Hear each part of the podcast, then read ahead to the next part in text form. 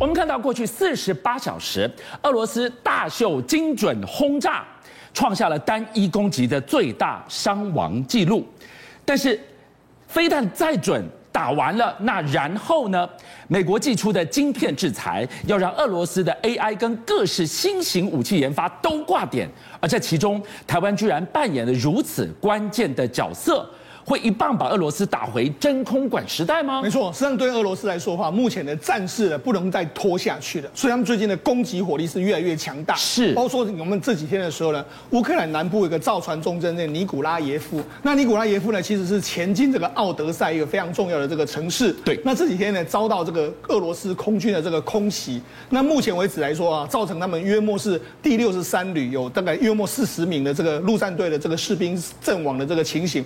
好，那为为什么我不说呢？这个战事拖下去对俄罗斯可能会越来越不利呢？因为我们到其实事实上，根据这个《华尔街日报》的这个报道，因为最近呢，包括美国或者全世界都对俄罗斯进行所谓的科技的这个禁运呐，是，包括说连我们台积电，我们台积电也在美方的这个要求之下，一些所谓的高阶的晶片，或者说这个先进的制程呢，我们是没办法供给给俄罗斯，恐怕对他们的发展新的武器还有 AI 全部都会受到一个阻碍的这个程度啊！哇，这个是第一次我们有这么清楚的轮廓摸到。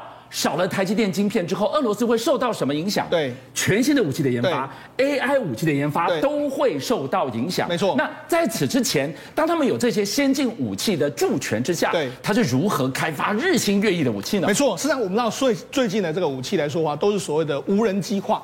或者说有 AI 化，所以事实上呢，俄罗斯为什么需要这些高阶的晶片？主要原因就是说，因为目前为止来说的话，这种所谓十纳米以下的高阶晶片只有台积电能做，所以俄罗斯的确也找不到另外的解决方案。好了，我们来看啊，在俄罗斯之前呢，他们发表过非常多的这个无人机的这个或者无人的潜舰的这个研发。这个是什么？俄罗斯的这个波塞冬无无人的核动力的这个潜航器。是我们看到这这个，那这个其实它可以这个无人化嘛，所以它可以潜航到非常深的这个地方呢，进行各式各样的这个任务，包括说你要这个侦查，或者说你要去巡航，甚至你要攻击对方，其实它都是可以攻击的。所以这个无人机的这个所谓哎无人的这个潜舰呢，事实上对全世界都造成一个非常大的压力跟杀伤力的一个情形，完全不用上浮的人间杀气，它。到哪里对你发动攻击，你不知道，可能在你家门口，是可能在老老远上万公里的打击，对，他都办得到。没错，好，那除了这个波塞顿的这个无人核动力的潜航器之外，实际上还有另外一个大杀器，大杀器就是天王星系列的这个无人机或者无人机无人机器人。好，那我们讲，实际上天王星系列来说的话，之前在这个叙利亚曾经有有天王星六号出现。天王星六号是什么？它是个无人那个。举履带带动的一个无人无人的这个机器人，它可以攻击，它可以除雷，各式各样的攻击。那我们现在看到这个扫雷机器人，就是在叙利亚曾经出现过的无人的这个天王星六号。那么实际上俄罗斯就说，我们不止天王星六号，我们还有更厉害的，是天王星九号。天王星九号你可以讲，它其实是类似一个履带，也是履带带动，它上面的这个攻击火力，包括说火炮啦，或者上面还可以发射飞弹，攻击武力比这个天王星六号更加强烈。所以你看，除了波塞顿，还有这个天王星系列的。这个所谓无人机跟无人战车，他们俄罗斯之前军方号称是说，我们的无人机的这个系列已经完全都测试完毕，而且战力绝对不下于世界任何一个地方，这是他们之前的说法。但是我们看到这一次的乌俄战争打到目前为止，哎，你就一直不断的在射这个导弹啊，伊斯坎达尔这个飞弹啊，甚至匕首飞弹都出现了。是，但是这个无人的核动力的潜航器，还有天王星九号，为什么没有在战场上面看见呢？就有人说，会不会是晶片制裁已经起了某些部分的这个作用，牵制了这些先进的武器？这只是完成了一半，用科技的狙杀去断俄军的手脚，但是用科技的助拳，如何让？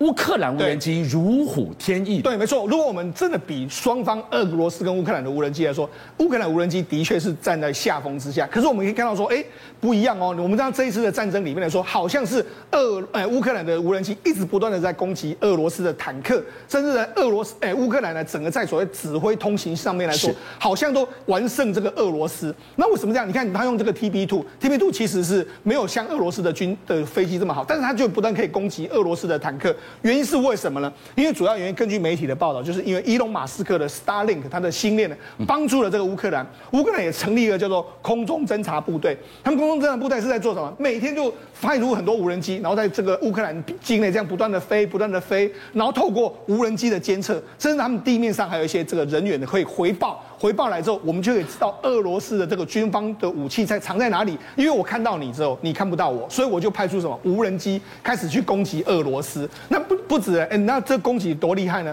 他们不只是白天攻击，他们晚上可以攻击。因为那晚上的时候，其实俄俄罗斯的这个军方根本看不到你在哪里。哎，我看得到你，你看不到我。这样攻击你的时候，这个完胜率更高。所以让他们，我们看为什么这一次为止，根据目前乌克兰官方公布的这个数据来说的话，他们至少已经摧毁了俄罗斯的坦克已经有上千辆，还有包括装甲车，有为什么会摧毁这么多？主要原因就是说，因为我有高科技助阵，我有伊隆马斯克的星链计划，再加上说，目前呢，我们全哎全世界呢，对于这个乌克兰哎俄罗斯呢进行所谓的科技禁运，他拿不到先进的这个科技之下，所以为什么才说嘛，旷日费时打下去来说的话，这个对俄罗斯来说未必一定能够占得到上风。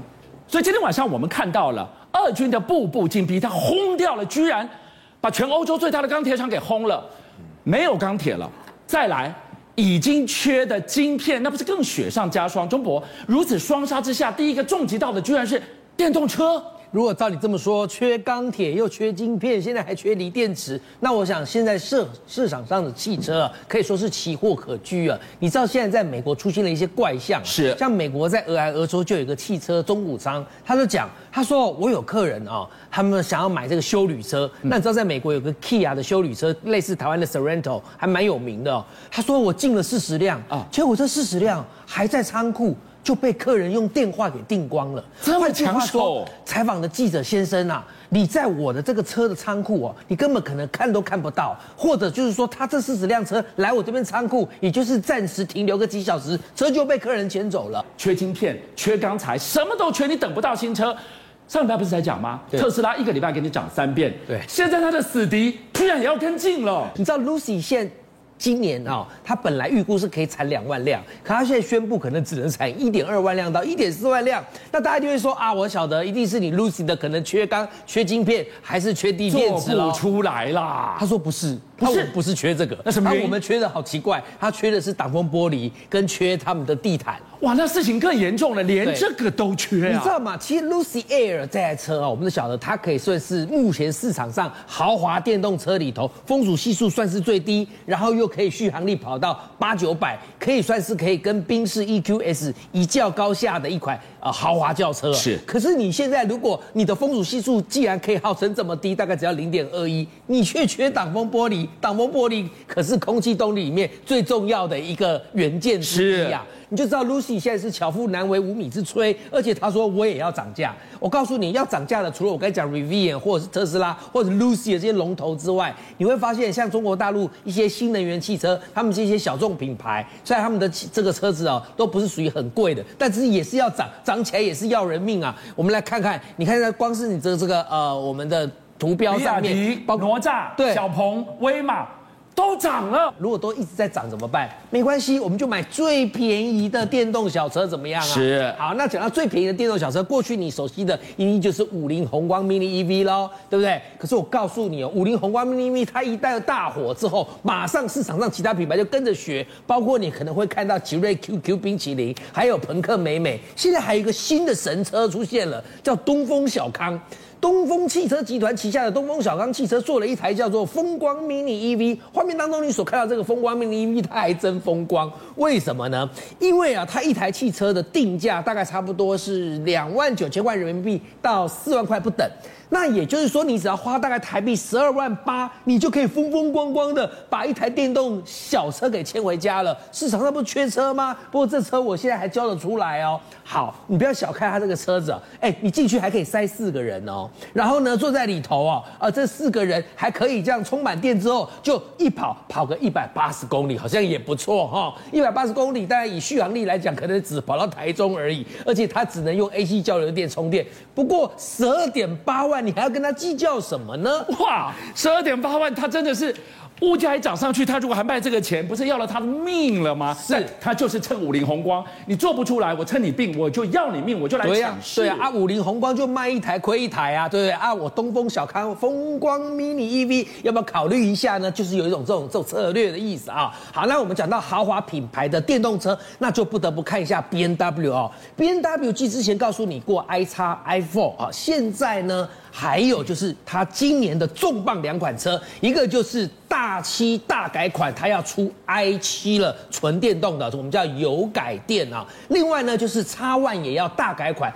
官方甚至也公布了它部分的造型，你会发现它的这个大车头的前方啊，它的盛行鼻孔呢会变得比以前的 X1，哎，这就是官方出的这个图哦，就不是。渲染图了。你会发现它的盛行鼻孔有没有比以前的叉 Y 稍微来的前卫，来的大一点，那气派也来的大一点，然后不约而同都有一些蓝色框框的元素。而我就告诉你，我是。电动车啊，所以才会有这些蓝色框框元素。当然，观众朋友还是。关心，就是。啊，这台叉 Y 的电动油改电 i 叉 Y 没哇 Z 哦。按照叉 Y 可能两百万上下的价格的话，电动车里就大概加加个三四十万啊，四五十万啊。所以呢，它大概是。跟跟 iPhone 的入门版价格差不多哦。那 WLTP 测试出来，它大概可以跑四百三十八公里，不错哦，打个八折也有三百多公里。嗯那另外呢，我来跟大家讲一个比较特别的品牌，Maserati 哦，它在二零二五年前，它要完成所有车车车款的电动化。是。此外，在二零三零年，它要把所有的车全部都